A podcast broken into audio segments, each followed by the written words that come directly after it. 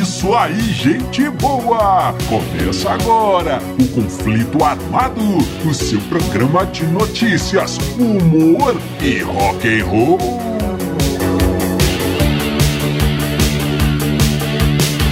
E vamos para as manchetes de hoje. Não é coisa pra se. David Bowie, Peter Frampton e uma cervejinha na Espanha. A verdade sobre a roupa do ABBA. A maior banda de todos os tempos que nunca existiu. E o primeiro instrumento de Jim Hendrix. Isso e muito mais no conflito armado que começa agora. Eu sou Bob Macieira e aqui comigo no estúdio, meu arquirrival e melhor amigo Crânio. Tudo bem, Crânio? Tudo bem, Bob? Saudações, caros ouvintes! Tamo junto no rock! Tamo junto no Rock Crânio e sem mais embromações, vamos ao nosso primeiro assunto. É, Crânio! Vamos É. começando o nosso programa de hoje com uma história muito interessante que une, que junta Crânio. É ninguém mais, ninguém menos que David Bowie e Peter Frampton. Olha aí que legal! O ano é 1987. Crânio, David Bowie está fazendo ali a sua turnê mundial e passa agora pela Espanha. É, eles vão tocar em Madrid. E aí tem lá um day off crânio, que é aquele dia de folga da turnê. E eles fazem uma graça ali, o crânio fazem uma, uma jogada ali de, de propaganda com a MTV. Sim. O que, que acontece? A ideia era, e é, e foi, eles saírem, darem uma volta pelo centro da cidade espanhola, pelo centro de Madrid. E a MTV filmando, Peter Frampton, David Bowie andando, se comunicando com os locais, crânio, Certo. e a MTV filmando, e assim foi feito. Eles saem do, do hotel e vão caminhando ali pela rua, um brincando com o outro, com o outro. Você vê que tem um clima muito legal entre os dois, um clima muito saudável, muito Sim. interessante, muito divertido. Os dois brincando ali pelas ruas de Madrid. Peter Frampton, David Bowie. A primeira coisa que David Bowie tenta fazer, crânio, é entrevistar um cachorro. é, crânio. O animalzinho estava ali andando tranquilamente. Chega o David Bowie com, o Peter Frampton e equipe, uma equipe da MTV. Sim. E o Bowie já chega, ô meu amigo cãozinho, o que, que você está fazendo aqui hoje nessa, nessa tarde tão, tão, tão legal aqui em Madrid? Que você está fazendo? Coloca o microfone para o cachorro.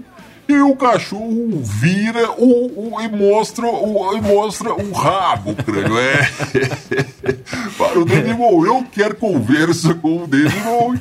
Ele faz uma piadinha ali e continua.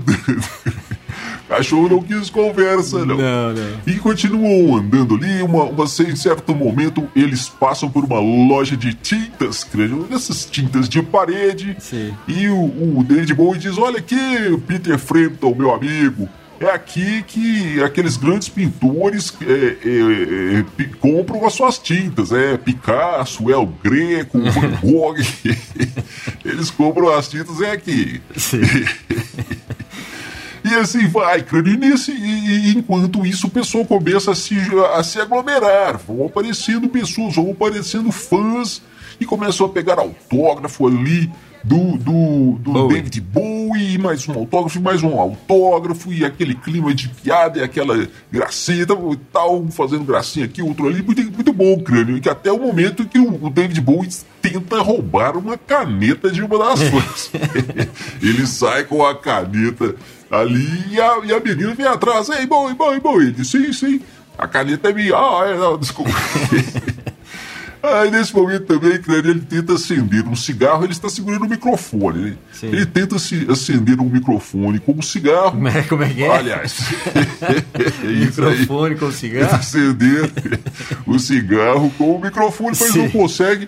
Aí tem também, né, aqueles microfones que o. Que o o, o- o ajudante ali vai levando, né? Aquele microfone grandão, tem até uns pelos, assim, que a gente Sim, vê, às é. vezes, em filmes e tal. Eu- ele tenta acender aquilo também, não consegue, mas É. aí aparece o isqueiro e ele finalmente consegue acender o seu cigarro e segue ali a sua peregrinação. Lembrando que eles estão procurando um lugar para tomar uma cerveja. É, e vão andando ali. Então, isso é outro momento muito, muito interessante, o, o Crânio, é quando o, o, um do- das pessoas ali, que o rapaz que está pegando o autógrafo, se vira para David Bowie, Crânio, e pergunta: Ô David Bowie, aquele ali é o Peter Frampton? E aí. O Bowie diz: Não, não é o Peter Frampton, Não. não. E o cara fica olhando assim e ainda diz pro, pro, pro Peter Frampton: Nossa, cara, pensei que você fosse o Peter Frampton. Não, não, sou eu. não. Bowie, Bowie não queria dividir as, as atenções. cara. É. E um outro momento lá, David Bowie diz: É muito bom, cara, poder passear aqui com você, meu amigo, aqui em Madrid. Muito legal. Só eu, você e mais umas 300 pessoas. Nesse momento, muita gente já estava seguindo os, os dois, o crânio. E, o e muito interessante aí é que os dois eram- realmente eram amigos. Eles se conheceram na época de escola, crânio. O, o pai de, de Peter Frampton era professor de David Bowie. E quando o Frampton entrou na escola, é, o pai dele, o pai do. do aliás, o, quando ele entrou na escola, o Frampton entrou na escola, crânio. Sim. O pai, do- ele perguntou ao pai: Papai, papai, tem alguém, tem alguém na escola Papai. aí, algum desses alunos que gosta de música? E o pai do, do, do Frampton, o, o, o crânio, conhecia bem o David Bowie, dizia, sabia que ele, notava que ele tinha uma grande aptidão por, por artes em geral, que ele era uma pessoa, um menino ali é, diferenciado. Então ele disse: ah, aquele, aquele rapaz ali gosta de música, vai lá conversar com ele que vocês vão se dar bem. E, e olha aí, anos e anos depois, uma carreira de sucesso, tanto para um lado quanto para o outro, um, um bem mais que o outro, né? Bem digamos mais. a verdade. Mas os dois ali se encontrando em 1987 em Madrid. Ah, e lembrando que o, o Peter Frampton estava tocando na banda do David Bowie nessa turnê. É. Que legal essa história, cara. Legal demais, Bob. Legal demais Sim. ver esses dois, essas duas lendas do rock interagindo ali é, é, com o pessoal, né? Com os fãs no meio da rua, cara. O pessoal filmando e a galera andando ali. Muito legal, cara. Muito legal. Dá pra gente se sentir junto ali. E uma parte interessante, cara, é quando o, o- eles estão andando assim, o, o Peter Frampton vê uma barbearia.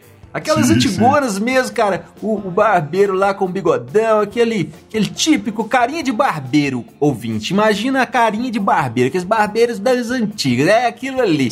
A loja, assim, uma, uma vidraça gigante, assim. E o Frampton vai passando e ele entra, assim, coloca. a- a- a- entra na, na porta, né? Entra um pouquinho assim e, e pega no cabelo e fala: Ô, amigão, quanto que é pra eu cortar minha juba aqui? O cara fica bravo, ô, ô, ô, Bob, vendo aquela, aquele tumulto e já sai, já larga ali o cliente deles e, e sai falando: fora daqui, seus maloqueiros, seus fora daqui. Fecha a porta e ainda fecha uma cortina, cara. Tampa toda a barbearia dele lá. O, o cara não gostou da, da, da muvuca, não. É Pensa, pensa depois ele vendo isso, né? Nossa, me dei mal, né? Podia ter cortado a cabelo, o cabelo do Peter Frampton e do, do David Bowie. Devia ter reconhecido os caras, né? Mas então eles continuam andando e finalmente eles chegam lá na- numa praça, cara, um super legal, gigante, assim, um monte de cadeiras, né? De uns barzinhos, assim, muito legal. Eles chegam lá, pedem duas cervejas e aí.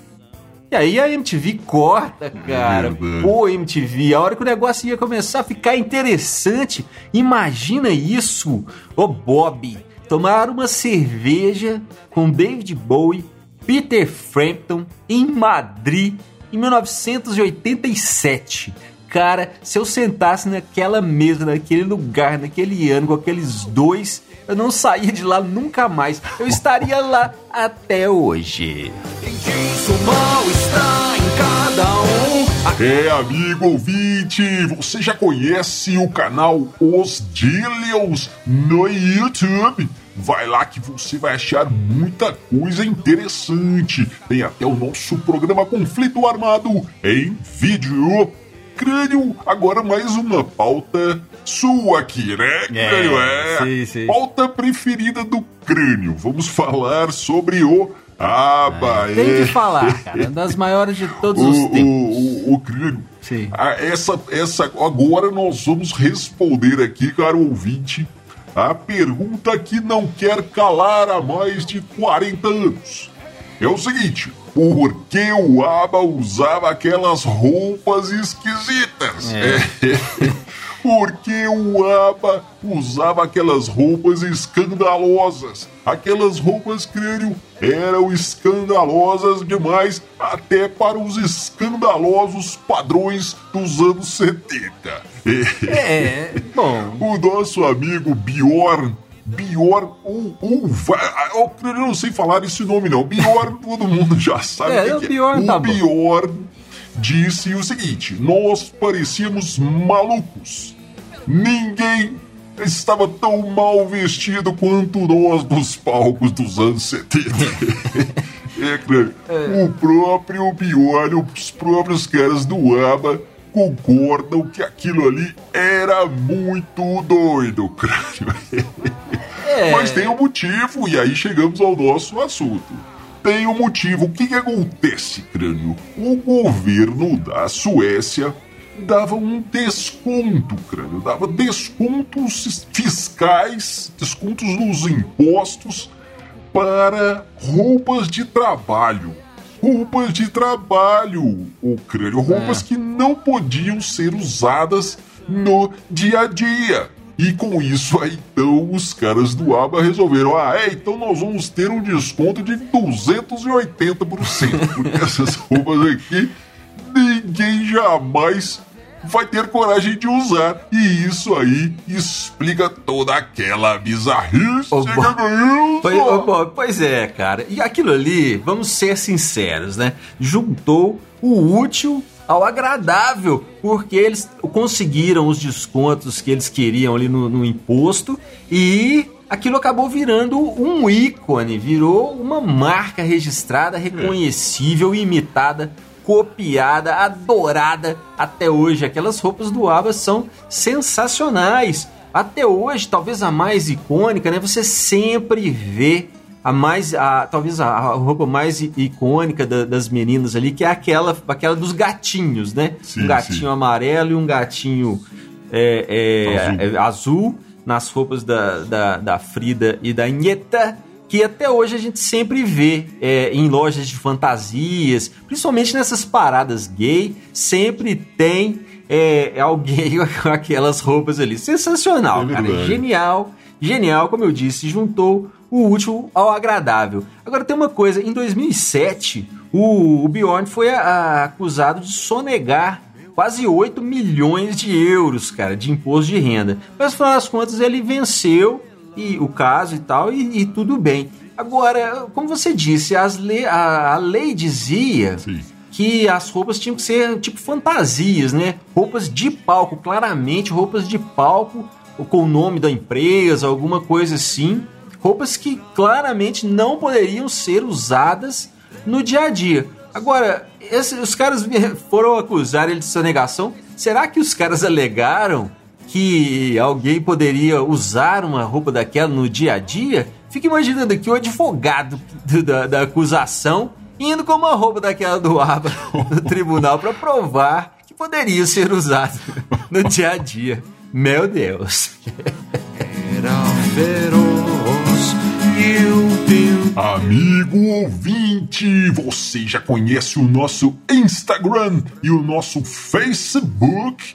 É, no Instagram tem histórias em quadrinhos com os personagens muito loucos aqui de Dillon City. E no Facebook você encontra artes falando do rock and roll para você divulgar aí, fazer sucesso nos seus grupos de WhatsApp, nos seus grupos de Facebook. Vai lá, vai lá que você vai curtir crânio e essa história aqui, olha só. Sim. O ano é 1969, crânio. O ano que o mundo da música ficou em polvorosa com uma notícia, crânio. Olha lá, John Lennon, Bob Dylan, Mick Jagger e Sir Paul McCartney teriam teriam montado um super grupo, criando uma super banda. Sim, Esses super quatro nisso. gênios da música estariam tocando juntos. Que que é isso?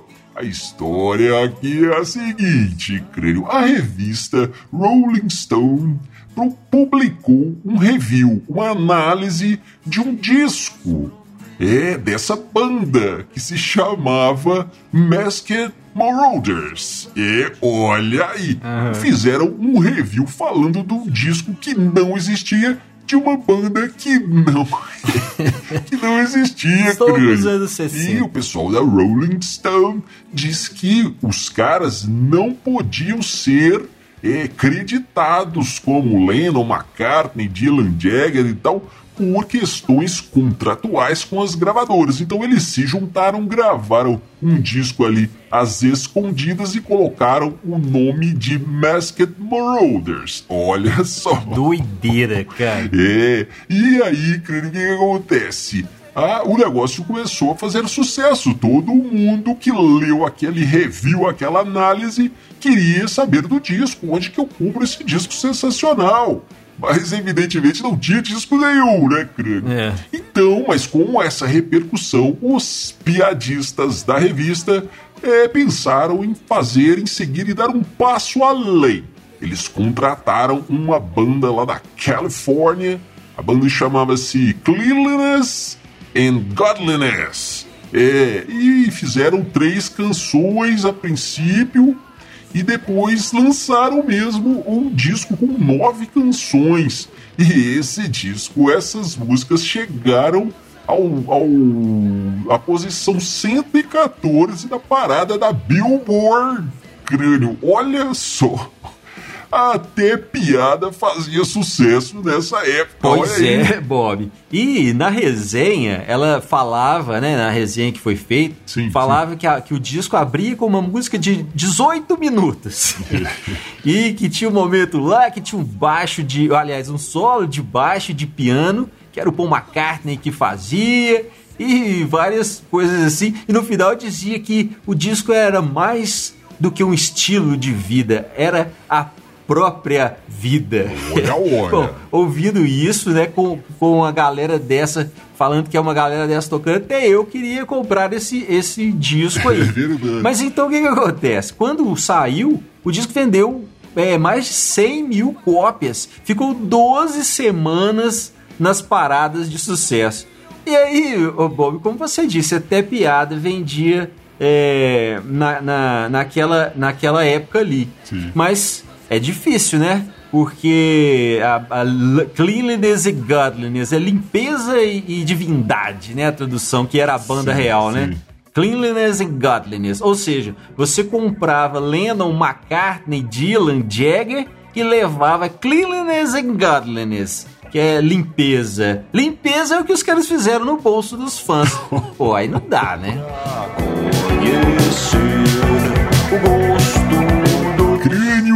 Essa história que Manda. essa história conta como foi que Jimi Hendrix começou a tocar guitarra, crânio. Começou a tocar, olha aí. Uma certa vez o pequeno Jimmy, o Jiminho, é, ajudava, ajudava seu pai a limpar uma, uma garagem velha, acho que uma garagem cheia de coisas velhas de uma senhora. E ele achou ali, o Diminho achou Sim. um ukelele, creio. É, aquele instrumentinho, uns chamam de ukelele, mas eu acho o ukelele muito feio, então pra mim é ukelele. É, olha.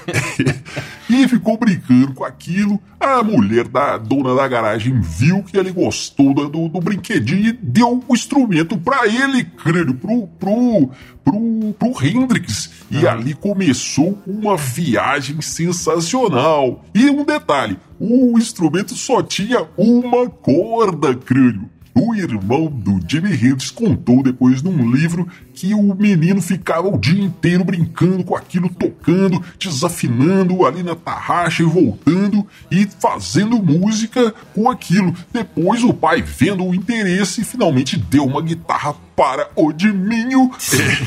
e o resto é história. Sensacional, hein? Pois é, Bob. E hoje a galera tem tudo. Tem guitarra fácil, pedal, amplificador, tudo fácil. E não dá valor. É por isso que eu sempre digo: seu filho gosta de rock and roll? Proíbe. Seu filho gosta de tocar, quer aprender um instrumento? Complique a vida dele. Não Isso. deixe. Só assim o cara vai se esforçar, vai aprender e só assim teremos um novo Jimi Hendrix, quem sabe. É. Ah, ah, crânio, depois dessa, então, você fica, caro ouvinte, com a banda do nosso amigo Crânio, Crânio e os Elétricos, é com a música O Senhor das Moscas. Crânio e os Elétricos, O Senhor das Moscas, você encontra no Spotify, Deezer e todas as plataformas de streaming. Nos vemos no próximo conflito armado. Valeu, valeu, valeu.